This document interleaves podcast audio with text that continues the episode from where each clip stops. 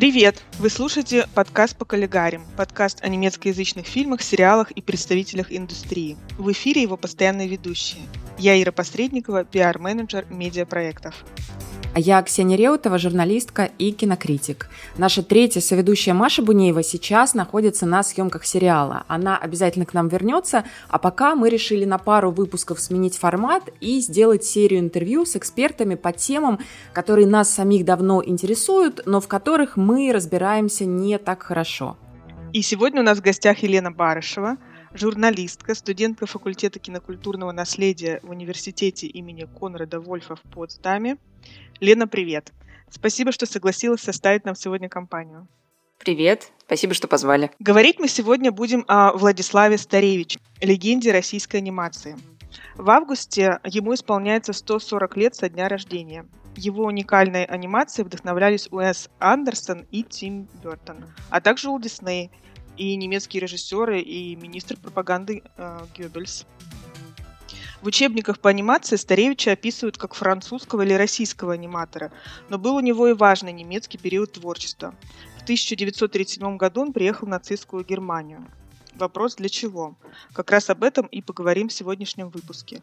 Выпуск записываем, как всегда, при поддержке компании Джоман Films. Ну что, поехали? Поехали!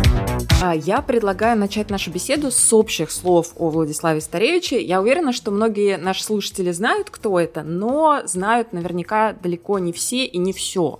Кто такой Владислав Старевич и какую роль он сыграл в истории анимации? Вообще, я глубоко сомневаюсь, что кто-то слышал про Старевича. Последний раз, когда мне кто-то сказал, что он знает про Старевича, это был таможенник в Шереметьево. Вот он сказал, куда вы летите? Я говорю, я лечу во Францию. Он такой, «А что вы там будете делать? Я говорю, буду брать интервью внучки Старевича. Он такой, я знаю, я смотрел на Ютубе мультик про насекомых. И действительно, Старевич для многих это мультик, в котором какие-то странные насекомые что-то там делают, как люди. Вот, это такой, такие фильмы начала 20 века, которые Старевич сделал в России. Собственно, Старевич – это такой персонаж, который попал во все, во все учебники по анимации мировые, потому что это первый человек, который придумал с помощью объектов сделать кукольную анимацию, то есть сделал, сделал некие, использовал некие фигурки, чтобы их передвигать Э, с помощью технологии стоп-моушен. Понятно, что технологии стоп-моушен пользовались и другие, но именно кукольная анимация придумал Старевич в мире. И его, его фильмы впервые увидели где-либо в кинотеатрах. Потому что я это говорю, потому что есть еще такой эм, танцор Мариинского театра Александр Ширяев, который первее, чем Старевич, придумал передвигать объекты, да, и тем самым делать эту кукольную анимацию. Но просто он это делал на любительском уровне, и поэтому его фильмы никто не видел, и они появились только в начале 2000 года. А, но это уже отдельная история, но к тому, что Владислав Таревич действительно во всех учебниках фигурирует как пионер кукольный анимации тем и примечателен. И после России, после революции, я так понимаю, что он эмигрировал из России и в итоге оказался во Франции, и именно поэтому его чаще всего обозначают как э, российско-польского и французского аниматора. Про Германию в его жизни вообще очень мало сведений. Даже в той же Википедии там буквально одна строчка. Но Прежде чем мы поговорим о Старевиче, надо, наверное, разобраться с тем, что собой представляла вообще тогда немецкая анимация как она выглядела в конце. И Старевич, получается, приехал в 1937 году, это значит, что он уже был известным аниматором. Что тогда представляла собой немецкая анимация, какие в ней существовали тенденции?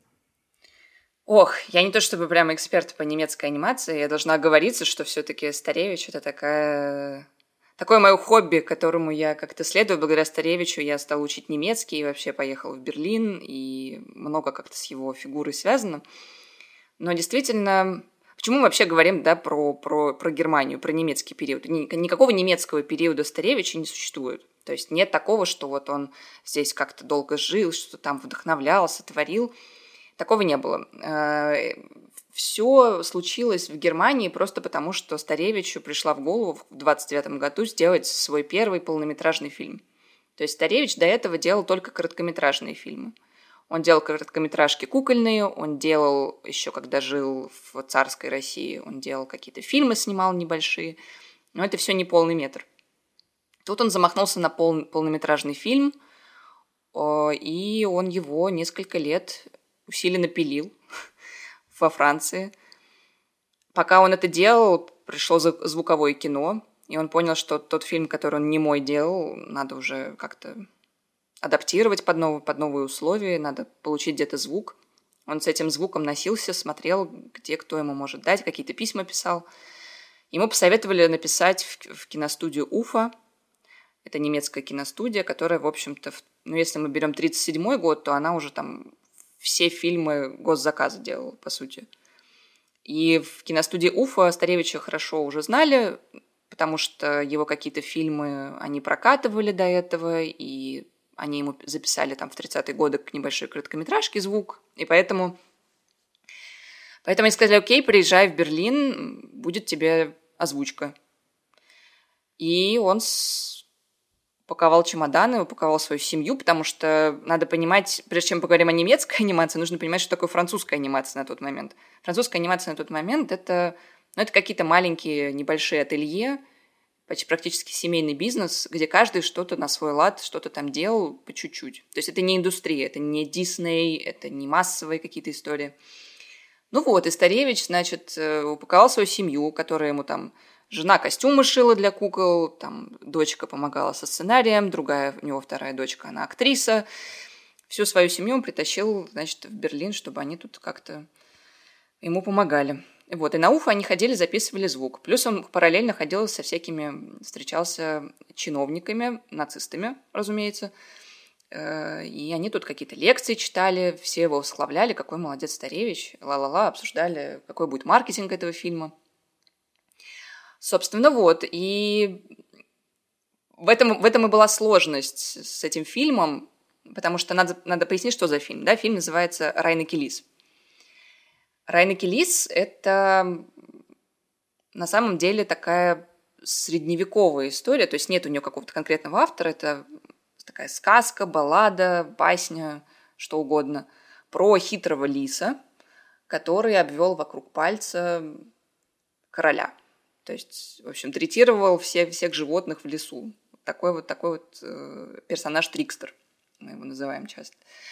И по сути, он хотел сделать э, полнометражный фильм про этого. Как бы за основу взята была версия Гёте э, Райна Келиса. И там должно было быть много-много персонажей. Э, это все, конечно, ну, ну, просто попробуйте, погуглите, на Ютубе есть выложен этот фильм, и посмотрите, насколько много работы одного человека, ну, одной семьи в этом фильме. И, по сути, немцы к таким фильмам не привыкли. Они такого особо не видели раньше. Что видели немцы? Для, не, для немцев анимация – это Дисней. Это детская анимация, которую они видят там на утренних сеансах или на семейных каких-то сеансах в кино. И немцы в 1937 году видели много анимации в рекламе, потому что надо было как-то привлекать потребителей, и поэтому во, во время показа какого-нибудь обычного фильма в кино – была небольшая анимация, где какие-нибудь спичечные коробочки или какая-нибудь зубная паста куда-нибудь скакала с помощью техники стоп-моушен. Вот, собственно, вот и вся анимация, которая была в, в Германии. То есть были какие-то отдельные аниматоры, которые пытались подражать Старевичу, потому что они видели его предыдущие работы. Но это такие братья Диль. Но они делали какие-то жутко занудные, скучные сказки по мотивам братьев Гримм, в общем, смотреть без слез нельзя было. Ну, то есть это как-то, ну, это вроде нормально, но, ну, вроде, в общем, страшная нудятина. И немецкие исследователи анимации это тоже признают. Вот, и вот на эту почву приехал Старевич со своим, значит, огромным блокбастером таким вот, про, с куклами. И не знала Уфа, как его вообще продавать, этот фильм, своим зрителям. Поэтому они его раскручивали как что-то уникальное что-то, какой-то невероятный шедевр, э, невероятное мастерство. Вы только посмотрите на этих зверей, как они двигают, какая у них мимика. То есть очень много было акцентов сделано на технические какие-то аспекты и на то, что есть немецкая как бы, что Старевич вдохновлен вот этой немецкой культурой, и даже приплели его жену Анну Циммерман, что вот у нее это фамилия Циммерман, значит, она тоже немка. Ну, то есть настолько все там притянуто было за уши, но они вот пытались этого Старевича как-то раскрутить.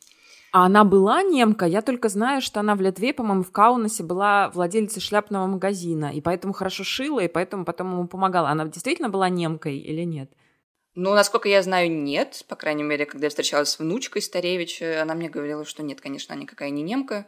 Насчет шляпного салона я не знаю. Никогда не пыталась эту информацию подтвердить. Может, она это... Я знаю, что она была очень красивая. В отличие от Старевича, который, ну, такой специфический мужчина на вид.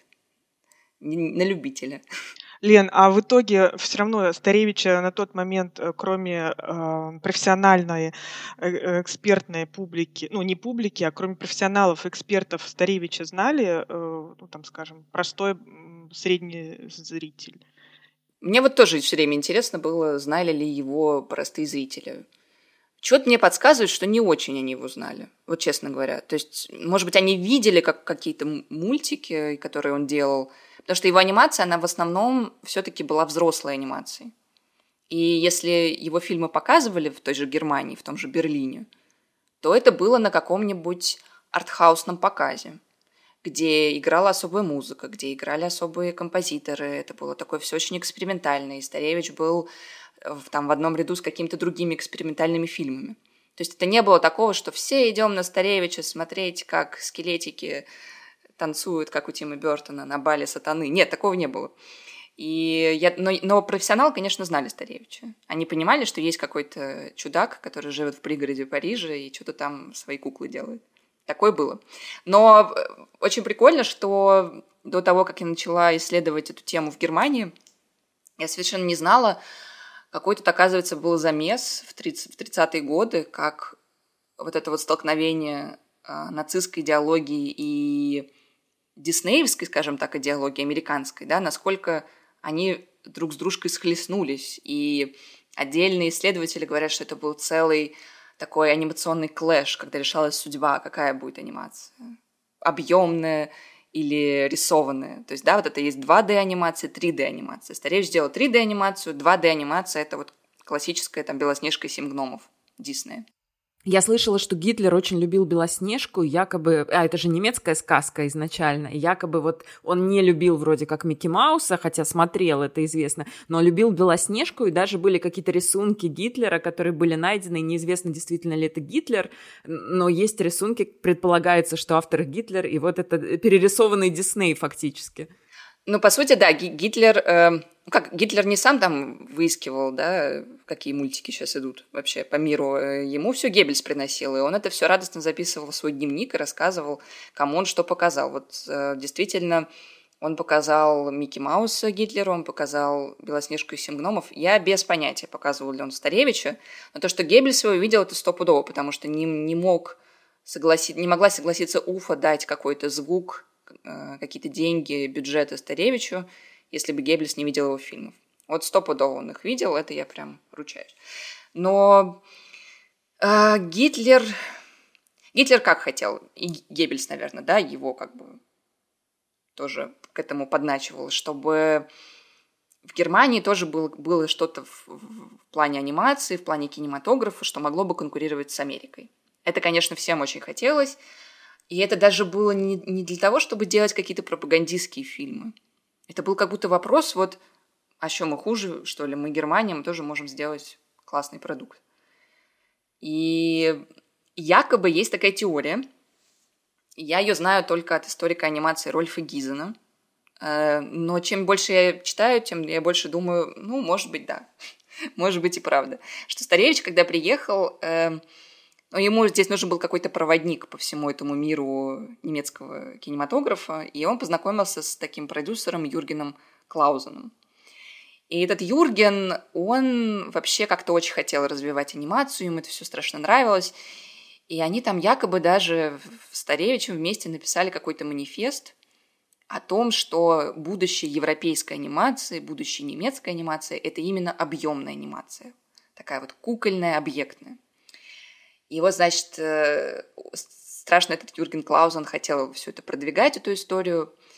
И на самом деле в Германии было довольно много аниматоров, которые занимались именно объемной анимацией.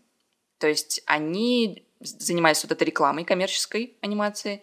И, в принципе, при желании можно было их как-то пере, переиначить на кукольную анимацию.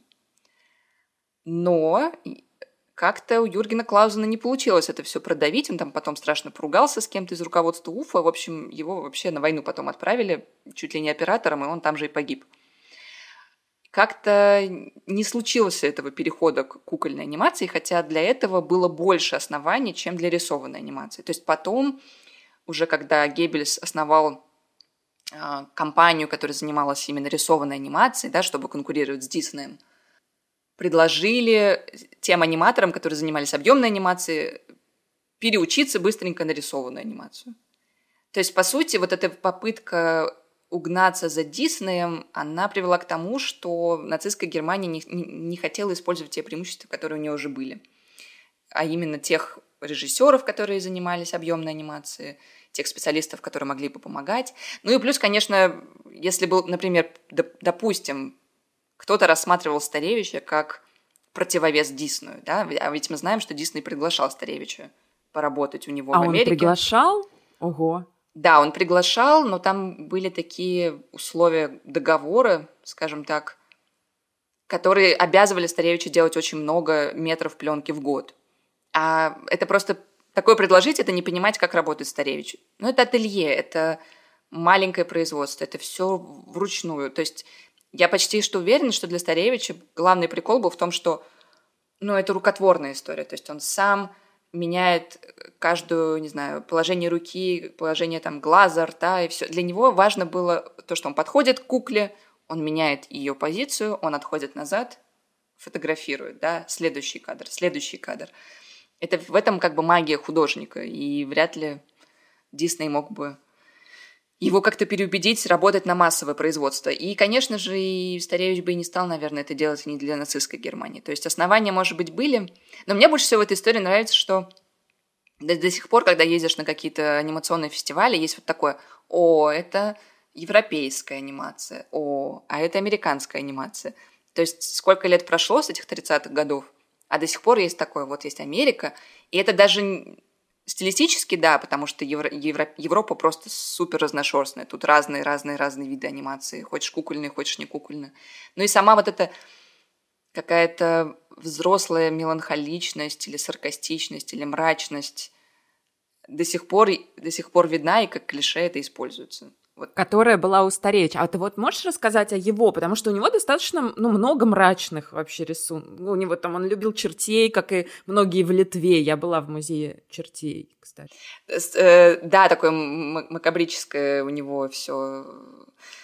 Старевич очень веселый человек, надо про него вот это знать. По крайней мере, э, это человек, который любил пранк, шутки, какие-то стёбы, подколы, что-то из-под тяжка неожиданно сделать. И все его фильмы тоже такие. Ну, в принципе, понятно, если он воспитывался на, как бы на российских э, баснях, на французских каких-то баснях, на балладах, на немецких. То есть весь этот юмор, он вот этим пропитан. Чер- черный юмор, сарказм, как, какие-то, какая-то жестокость, может быть. Э, это все присутствует. И тем он, конечно, и славится. У него есть немного детской анимации, но для меня это все-таки взрослый аниматор. И это, кстати, то, что по-прежнему в мире не может прижиться, не воспринимают все-таки анимацию как что-то для взрослых и только для взрослых. Это, кстати, была проблема с Уэса Андерсона, когда он сделал «Остров собак», и мне рассказывали мои друзья, как, которые повели на этот фильм своих детей. И дети такие, вау, классно нарисовано, супер, собачки. Но они потом смотрят, и они половину не понимают, потому что это взрослая анимация. Но все равно стереотип такой еще есть, что если что-то там какие-то мультики, то это для детей. Ну, или как у Диснея, да, выходит Белоснежка, поет вместе с птичками, там э, фантазии, грибочки танцуют. Э, что-то анимация — это это, когда ты заставляешь грибочки под красивую музыку танцевать. Ну, типа того, да. А мне вот, я сейчас э, слушаю тебя, это вообще очень интересно, но мне кажется почему-то, что у одиночки, если вот, ну, брать там Третий Рейх и вот тот путь анимации, там, такой или такой, который они могли выбрать, у одиночки, в принципе, не было шансов, потому что получается, что идея Диснея — это корпорация, это массовое производство. Старевич — это некий один гений, который вот у себя в ателье трудится. Но когда у тебя такой режим, как был в Германии в конце 30-х, тебе удобнее всегда иметь дело с корпорацией, чем с группой одиночек и индивидуалистов, которые, ну, не будут тебя просто слушать, потому что они следуют тому, что вот у них самих в голове.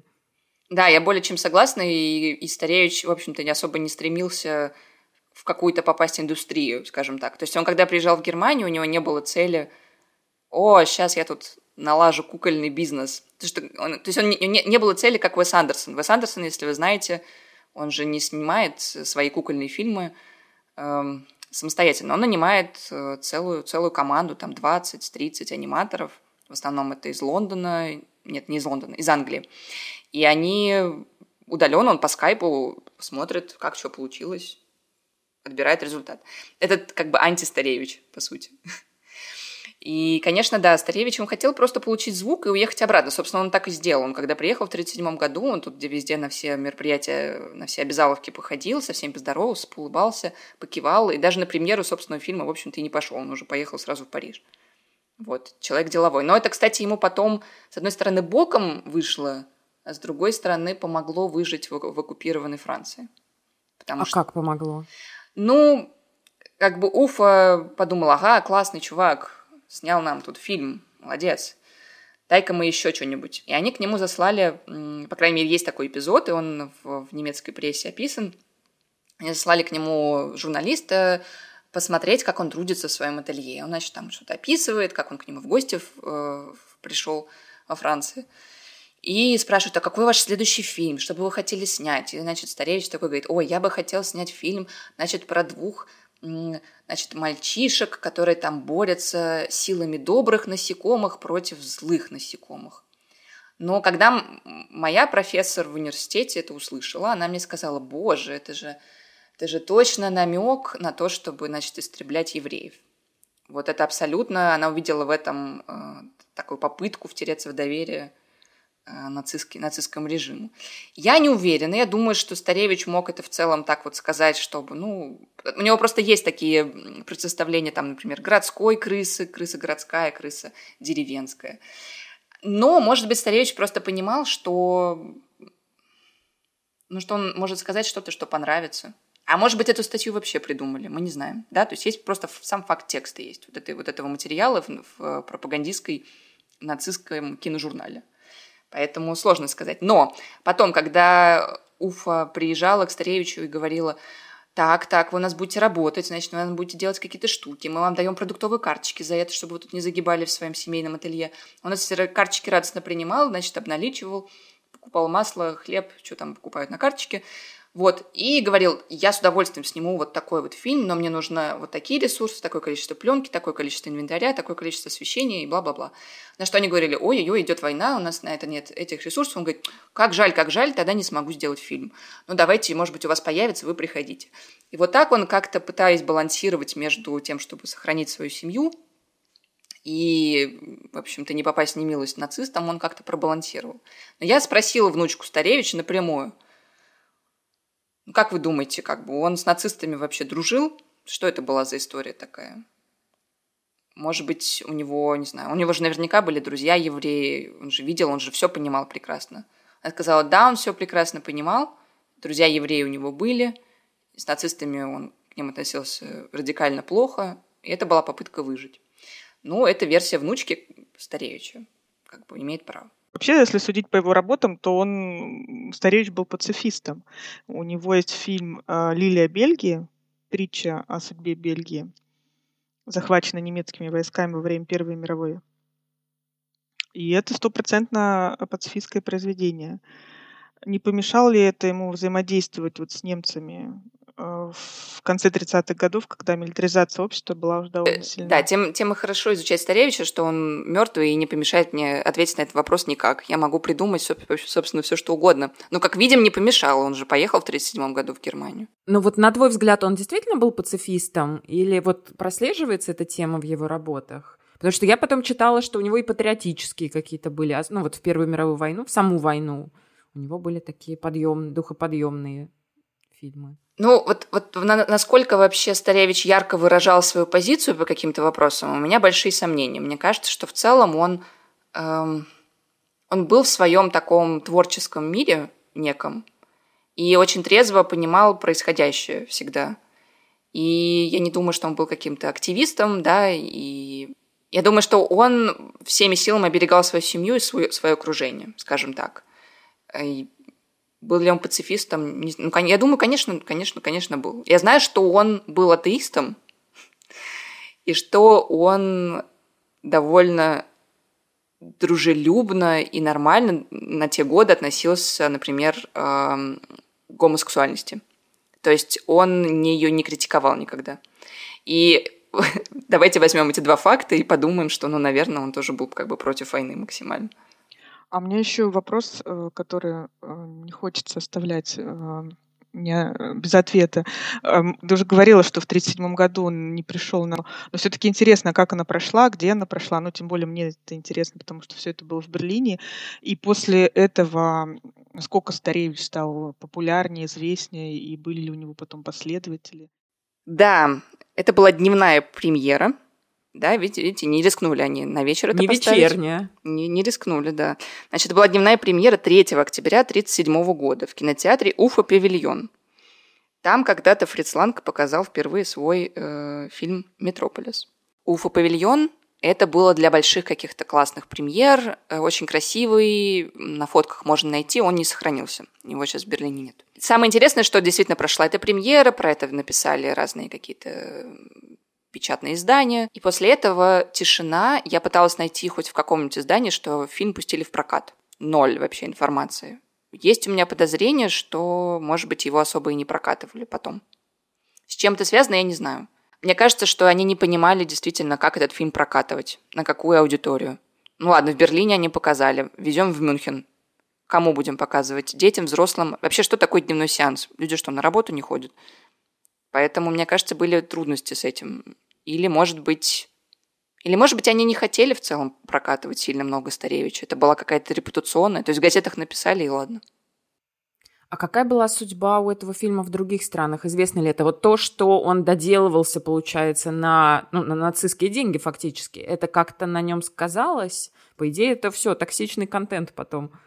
Ну да, кстати, с, токси- с токсичным контентом интересно, потому что потом э, понятное дело, в таком виде Старевич не мог прокатывать это в Германии, и он смог сделать вторую озвучку, уже французскую, и поменять там немного как бы содержание, и придумать какую-то специальную, значит, начало. То есть версии отличаются. Версия немецкая и версия французская отличается. И вот уже французская версия, она попала в прокат. И что прикольно, что они этот фильм показывали примерно параллельно с фильмом «Еврей Зюс», то есть в оккупированной Германии. И это такой немецкий пропагандистский фильм 40 года а, Файта Харлана. И после Первой, Второй, Второй мировой войны его запретили союзники, и я подумала, ой, как интересно, а, такой, значит, во Франции показывали Райнеке Лиса, потом показывали параллельно евреи Зюса, значит, благодаря немецким, да. И когда мы смотрели все вместе в классе Райнеке Лиса в моем университете, моя профессор, э, бывший директор музея э, кино Потсдама, она скрикнула и сказала, боже, ну посмотри, вот это точно как еврей Зюс. Вот почему немцам так понравился этот сюжет. Вот почему они хотели фильм Райна Келис, какой-то свой звук.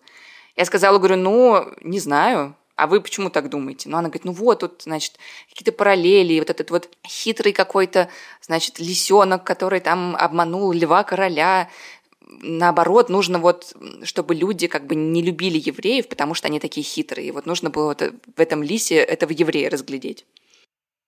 Ну, это тогда надо отменить весь плутовской роман. Эта традиция вообще-то далеко не, не обязательно связана с еврейскими персонажами. У этой, этой традиции много-много столетий. Абсолютно. И я, на, на что я сказала, ну, а как мы вообще поймем, кто из нас прав? Она сказала, никак. Ну вот, вот так все и в кино. Никто не знает, кто как прав. Но то, что они потом параллельно во Франции показывали эти два фильма, мне показалось интересным. Может быть, э, немножко про Старевича и про его влияние вот после того, как фильм был показан в Германии, появились ли последователи, и есть ли сейчас влияние на современных аниме в Европе, в России или по всему миру? Ну и в Германии тоже. Давайте про Германию. Э, если его показали в 1937 году, но, скорее всего, его видели вот эти режиссеры братья Диль, которые его и раньше видели. И они, в общем-то, так продолжили клепать свои не очень веселые фильмы. Но на них влияние это сильно не оказало, потому что когда закончилась война в 50-е годы, они уже стали делать для Западной Германии такой мультик, называется «Про ежика Мекки». Они стали делать э, детскую анимацию. И ну, короче, Старевич на это не сильно... Он, то есть он повлиял, потому что вдохновил, что это кукольная анимация, но они ушли в такую в детскую историю. Этот Мекки стал довольно легендарным ежиком. Его очень узнаваемый. Я его даже, может быть, несколько недель назад видела в барахолке. Продавался вот эта фигурка этого ежика Мекки. Но фильм Старевича... Единственное, куда он мог попасть, я думаю, он мог попасть в прокат школьных образовательных фильмов скажем так. То есть в школах можно было на уроках смотреть какие-то фильмы, там детские, подростковые. Вот он туда мог попасть на, в маленьком формате. Особо аниматоры его этот фильм не видели. Я говорила со студией Дефа, это уже Восточная Германия. Там тоже как бы нет сильного влияния вот этого Райна Келиса. А вот на кого он повлиял, так это уже в 90-е 2000-е годы, когда здесь стали изучать анимацию в киношколах уже в Объединенной Германии. Вот там точно есть несколько человек, которые писали свои магистрские работы по Старевичу. В моем университете первокурсники обязательно смотрят что-нибудь из Старевича, что найдут, потому что фильмы Старевича не так-то просто найти, если у вас нет торрентов. Ну вот. Но да, это, он, он повлиял в Германии Например, здесь есть несколько аниматоров из других стран, приехавших, но которые здесь учились. Вот они любят Старевича. Вы в технике не найдете ничего похожего на Старевича, то есть там не будет слишком много каких-то эмоций на лице, да, слишком какой-то активной мимики. Это не увидите, но вот эта сама дань, мы снимаем шляпу, окей, Старевич был первый, это всегда присутствует в разговорах. Это про немцев. Про остальной мир – но обычно принято называть такую плеяду, что вот э, Ян Шванкмайер как-то вдохновлялся Старевичем, Тим Бертон в особенности, потому что если посмотреть на какие-то фильмы Старевича, там «Бал сатаны», «Танцующий скелет», это все есть э, в «Кошмаре перед Рождеством». Какие-то элементы есть в, в трупе «Невесты» Тима Бертона. Ну и все, конечно, называют Уэса Андерсона, я тоже его назову – Потому, Потому что, что, да, Райники Лис и бесподобный мистер Фокс это, это два мультфильма о лисах. Собственно, да, то есть там, там есть, там есть э, лис, который хитрый и который какой-то, значит, обходит систему ловко. Это есть в фильме Старевича, это есть в фильме Андерсона. Там есть э, в Райнике Лисе Старевича есть персонаж Волк, которого Лиса дурачил, засунув ему хвост в прорубь, он там, значит, замерз и нагнал на него мужиков. И у Уэса Андерсона есть момент, когда вся эта лисья команда, значит, едет по дороге, и где-то вдалеке стоит одинокий волк, который не антропоморфный волк, да, то есть он не одет ни во что человеческое, и у него нет человеческой мимики, и то есть он просто как стоит где-то вдалеке, и лис ему там, значит, посылает привет – и волк как-то ему с пониманием что-то отвечает. Для меня это был абсолютный такой снимая шляпу перед как бы Старевичем или перед самой вот этой традицией Райна Келиса. Не обязательно, что это амаш к Старевичу. Я, кстати, когда-то переписывалась в Инстаграме с аниматором, который участвовал во всех этих проектах Уэса Андерсона. И я ему написала «Привет! Знаешь такого Старевича? Что думаешь про Старевича?» А он мне сказал, нет, я ее не знаю, но я погуглю. И через несколько дней он мне ответил, а, ну я имя не знал, но я фильмы, конечно, видел, типа классные фильмы, да-да, мы типа их знаем. То есть не было такого, что специально как-то под Старевича, может быть, делался амаш на него. Но просто он есть реально во всех учебниках анимации. Вот. Вы найдете его под разными именами. Это, кстати, очень классно с точки зрения маркетинга персонаж Старевич, потому что его можно как польского продать, как русского, там, как э, французского, как литовского, что хотите. можно, хотите Владислав, скажите, хотите Ладислас. Со Старевичем, с написанием тоже, значит, э, можно отлично поразвлечься. В общем, хороший парень, и жена у него немка. Шутка. Как родился твой вот этот личный интерес к Старевичу? Когда ты его для себя открыла? С чего все началось? Было так. Эм, я была в Барселоне, в 2014 году.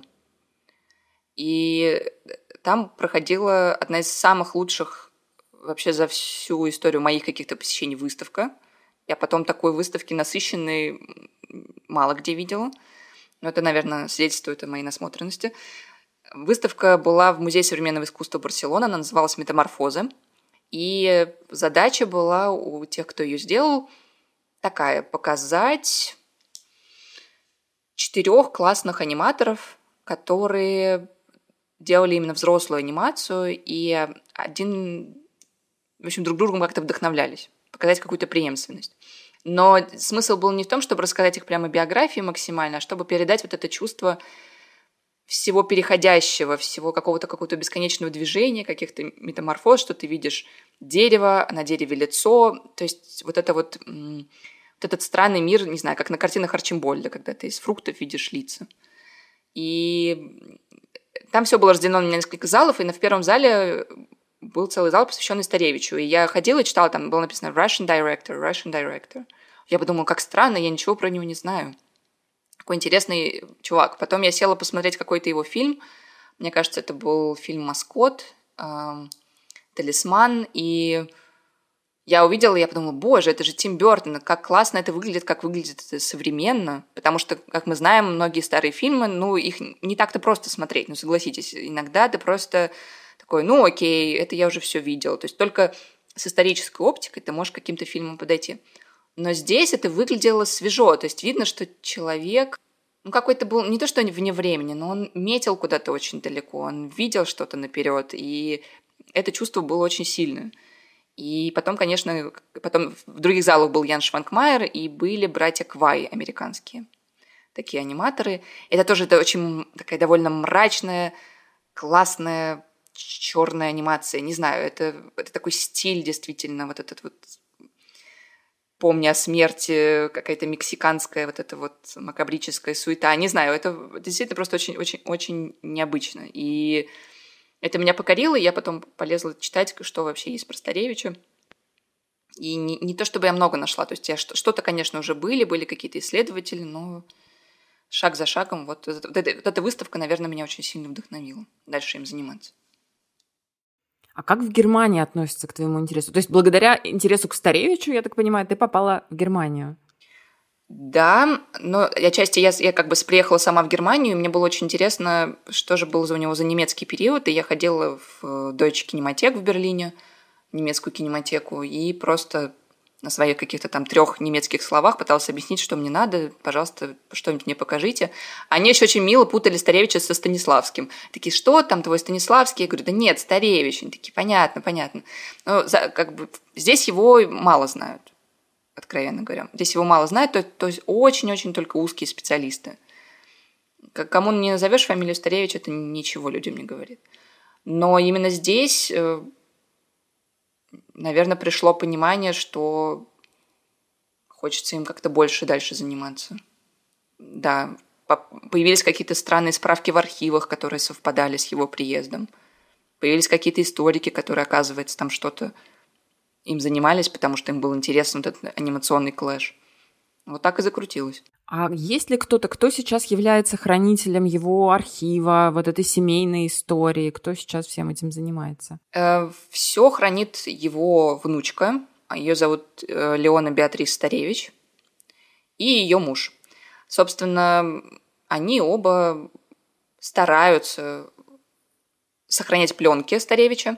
То есть они очень много денег вообще вкладывают в то, чтобы пленки не, не сохлись, не исчахли. Плюс они хранят куклы Старевича, Плюс они хранят какую-то там переписку, какой-нибудь там старый сундук, с которым он переезжал из Крыма в Стамбул, из Стамбула в Италию, из Италии во Францию, наконец. То есть есть какое-то количество вещей, но мы не знаем какое, потому что они не все это показывают. А, я, в принципе, их понимаю, потому что когда ты вложил тысячи, тысячи евро собственных в реставрацию фильмов, когда ты такую работу глобальную проделал – Конечно, не хочется, чтобы кто-то к тебе приходил и говорил, а давайте-ка нам все покажите. Поэтому вот эта выставка в Барселоне, она была в этом смысле уникальная, потому что им удалось привлечь внучку и заставить ее открыть чулан и достать какие-то объекты. Ну, чулан это условно. Тот дом, который, в котором Старевич, собственно, творил в Париже, он, они его продали и живут уже сами в другом доме, но этот дом еще на него можно там из забора как-то посмотреть, довольно милый не сильно изменился. Я так поняла, ты лично, да, встречалась с внучкой, и как, как вообще была эта встреча для тебя, какой она была, где ты встречалась с ней и где сейчас внучка живет и хранит все? Я написала письмо, э, несколько раз я писала письма, наконец-то мне ответили. Я поехала в Париж, и мы встретились в Токийском дворце, это музей. Мы встретились с переводчицей, э, потому что, хотя Старевич дома разговаривал на русском языке, но внучка его, и внучка его прекрасно понимала этот русский язык, как она говорит, но сама она не говорит бегло, но многое понимает. Было очень странное, было очень странное интервью, у нас сидела переводчица, э, русско, русско как бы русскоговорящая, и она переводила мой русский на французский. Когда я что-то спрашивала, я видела, что внучка Старевича уже кивает, такая, да-да, я уже понимаю, и уже готова была отвечать. Но это было очень натяжное интервью, потому что она хотела выдавать только ту информацию, которая есть в книжке, в биографии, написанной этой внучкой на французском языке. А это такие детали очень... Ну, как книжки Жизел, знаете? Вот такая вот какая-то скучная нудятина. Ну, и ты такой, да, да, вот какие-то, может быть, какие-то детали какие-то. Они еще после похорон каких-то пришли своего там друга. Ну, в общем, беседа не очень клеилась. Я подумала, ну ладно, фиг с вами. Я сказала, хорошо, а скажите, где его могила? Можно я туда съезжу? Они такие, ой, ну да, вот такое-то. Я говорю, ну хорошо, говорю, я туда съезжу. То есть я уже была абсолютно разочарована этой беседой. Вот. Они сказали, а когда ты поедешь? Я говорю, а вот у меня день рождения будет, и я поеду на свой день рождения. Они сказали, ну ладно, а мы с тобой поедем тогда. И мы поехали все вместе, значит, э, по местам, э, по местам Старевича. У нас была такая какая-то экскурсия, и выяснилось, что внучка говорит по-английски внезапно. В общем, как-то мы наконец-то разговорились. Да, вот такая была, такая была история, и мы сидели на могиле Старевича. Точнее, как, было так, мы подошли к кладбищу, он сказал, вот могила Старевича. Я сказала, ага. Она сказала, присаживайся. Я говорю, куда? Она говорит, на могилу Старевича. Я говорю, зачем? Она говорит, ближе, чем сейчас к Старевичу ты не будешь. И вот мы с ней, значит, там посидели, я получила на, на свой день рождения какие-то подарки э, в виде продукции со Старевичем, э, что мне было очень приятно, конечно. Вот. Такие вот они необычные люди, сложные, но интересные. Они издают какой-то мерч со Старевичем? Но знаешь, это был не мерч, я его, честно говоря, нигде потом в магазинах-то не видела. Это были такие флипбуки, когда ты их прокручиваешь, mm-hmm. там, там кадры из Старевича, то есть ты маленькие фрагменты из его фильмов можешь прокрутить, и там была какая-то дарственная надпись. Вот. Ну, как, в общем, как вы поняли, я, у меня нет задачи как-то я еще пока сама не поняла, зачем я занимаюсь этим Старевичем, но это очень интересно. Это какое-то путешествие длиной уже 8 лет. Ну, так оно обычно начинается, да. У меня примерно так же с немецким кино. Как-то вот оно вдруг однажды щелкнуло, и дальше ты уже не можешь остановиться. И потом ты становишься таким фанатиком, и все люди вокруг тоже от тебя заряжаются. Это, в общем, то, зачем мы сделали подкаст. Да, мы становимся и ф... не сами фанаты, еще и хотим быть амбассадорами. Ну и становимся амбассадорами и рассказываем дальше. И вот э, нашли, что и Старевич в Берлине был. Ну, я еще хочу узнать, какие у Лены дальше планы насчет Старевича, и как сейчас твоя учеба, Лен, связана ну, с ним или не связана? Да, спасибо Старевичу. Э, моя мотивационная заявка, в которой написано было, что я хочу еще глубже изучить творчество Старевича, глубже еще, чем предыдущие 8 лет, э, помогла мне поступить в киношколу в Потсдаме. Эм, буду ли заниматься Старевичем дальше, я не знаю, потому что я от него страшно устала у меня есть какая-то какая паника от того, что я, значит, молодая женщина, э, занимаюсь э, каким-то мертвым аниматором уже 8 лет. Это меня немножко пугает. Но как-то мы с этим разберемся. Это не, не к стареющей претензия ко мне. А если ты встречал еще таких же фанатиков, э, ну не обязательно в Германии, в других странах? Да, благодаря благодаря моим добрым друзьям, которые разносят славу о вокруг меня, тоже по всем моим знакомым, я наконец познакомилась с Катей Диденко, которая писала свою, если не ошибаюсь, бакалаврскую работу про ранний этап творчества Старевича в России. Вот, с Катей у нас в этом плане полное взаимопонимание.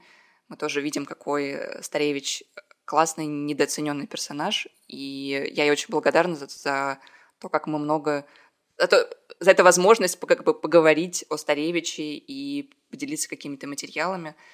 А, Катя большая молодец, она много для Старевича сделала. Если где-то еще в мире фанаты Старевича, да, мне кажется, конечно. Да, причем это какие-то молодые женщины, это меня тоже пугает. Я вот читала знаменитую трехтомник истории анимации итальянского такого исследователя Бендаци. И там у него много-много-много разных текстов про разных аниматоров со всего мира. И там есть очень интересная статья тоже про Старевича, такая какая-то обзорная, но с душой написанная. Я потом посмотрела, это какая-то молодая итальянская девушка, которая работала в институте, занималась исследованием анимации, но сейчас почему-то ушла в экскурсоводы. Но, в общем, интересные какие-то судьбы, это вот все такие вот молодые женщины что-то там исследуют себе. Необычно. Загадка. Ну и сам тоже, знаете, Старевич такой был непростой товарищ. Я вокруг него особо мужских фигур тоже не видела. Они же жили все вместе под Парижем. Он, две дочки, внучка, где какие-то мужчины. Какой-то он интересный персонаж. Что-то вот он как-то отталкивал, видимо, каких-то чужих мужчин. Только женщины его привлекали. Не знаю. Фигню говорю. Ну, не знаю, пока не разбиралась. Вот и у нас тоже нет ни одного мужчины. И мы тут разговариваем в женской компании о Старевиче. Ну ладно, у него был, у него был, у него был приятель э, очень интересный. Э, он был ученик Фройда, Фрейда. Его звали такой психолог Отто Ранг, его звали. И это интересный товарищ, потому что он написал книжку «Искусство и художники», там типа «Art and Artist», как-то так она называется. Это Отто Ранг, он говорил, что вообще однажды не будет э, никакого искусства, будут одни только художники, и вообще от самой идеи произведения искусства нужно будет отказаться. И в этом смысле, конечно, Старевич, Старевич бы классно подходил, даже если бы он практически уже ничего не делал, мне кажется, он бы оставался такой сильной фигурой какого-то художника в себе. Наверное, тем он так и притягателен, не знаю, для меня, по крайней мере. Допустим, э, Старевич для чайников. Э, с чего начать? С чего начать? Сначала сходите на YouTube и на, на, вбейте «Месть кинематографического оператора» и посмотрите, как прикольно одно насекомое изменяет другому насекомому с третьим насекомым, и все это снимается на камеру. Это мне где кажется... смотрит фильм «Неверный муж», да? Да, мне кажется, это очень, очень смешно, потому что если мы посмотрим в, в десятые годы, 1910-е годы, какие-нибудь киноафиши, там все время неверная жена, там разоблачение любовников, еще что-нибудь. То есть вот такие водевильные Э, фильмы были очень популярны, и то, что Старевич взял из этого сделал сразу какую-то ироничную картину с насекомыми, ну, там, куколки а насекомые плюс куколки. Вот, это, мне кажется, самое прикольное. Просто чтобы знать... И это, это чуть ли не первое кино о кино, потому что, ну, это кино, в котором герои насекомые смотрят кино. Да, и там даже есть такие некоторые исследователи, кто говорят, о, вот там вот стоит маленький этот... Э, тренога, значит, это, это, это точно какая-то отсылка к Вертову и еще что-то. То есть он предвосхитил время. Но на самом деле, вот если вы будете общаться с, с европейцами, они в основном вот это и видели. Потому что права на более поздние фильмы, они до сих пор хранятся в семье Старевичей. И не так-то просто разместить картину где-то. То есть как только она появляется, идет внучка Старевича, ссорятся с Ютубом, ссылку блокируют, закрывают.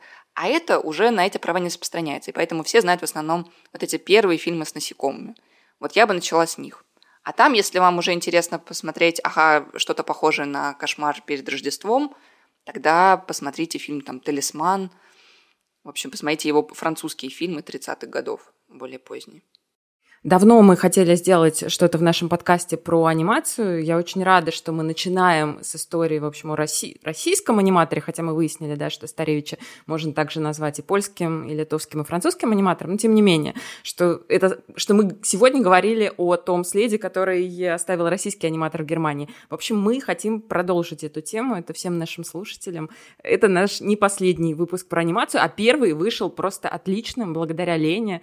Лена, спасибо огромное, безумно интересно. Для меня, как человека, который очень мало знает э, об анимации, что-то только по верхам, это было просто потрясающе. Спасибо, что позвали. Да, Лена, спасибо большое тебе, твоей любви, твоей привязанности к Старевичу. Продолжай в том же духе. Спасибо всем большое за внимание и до новых встреч. Пока-пока. Да, всем спасибо. Это был наш первый гостевой выпуск. До следующих встреч. Пока. Пока. Música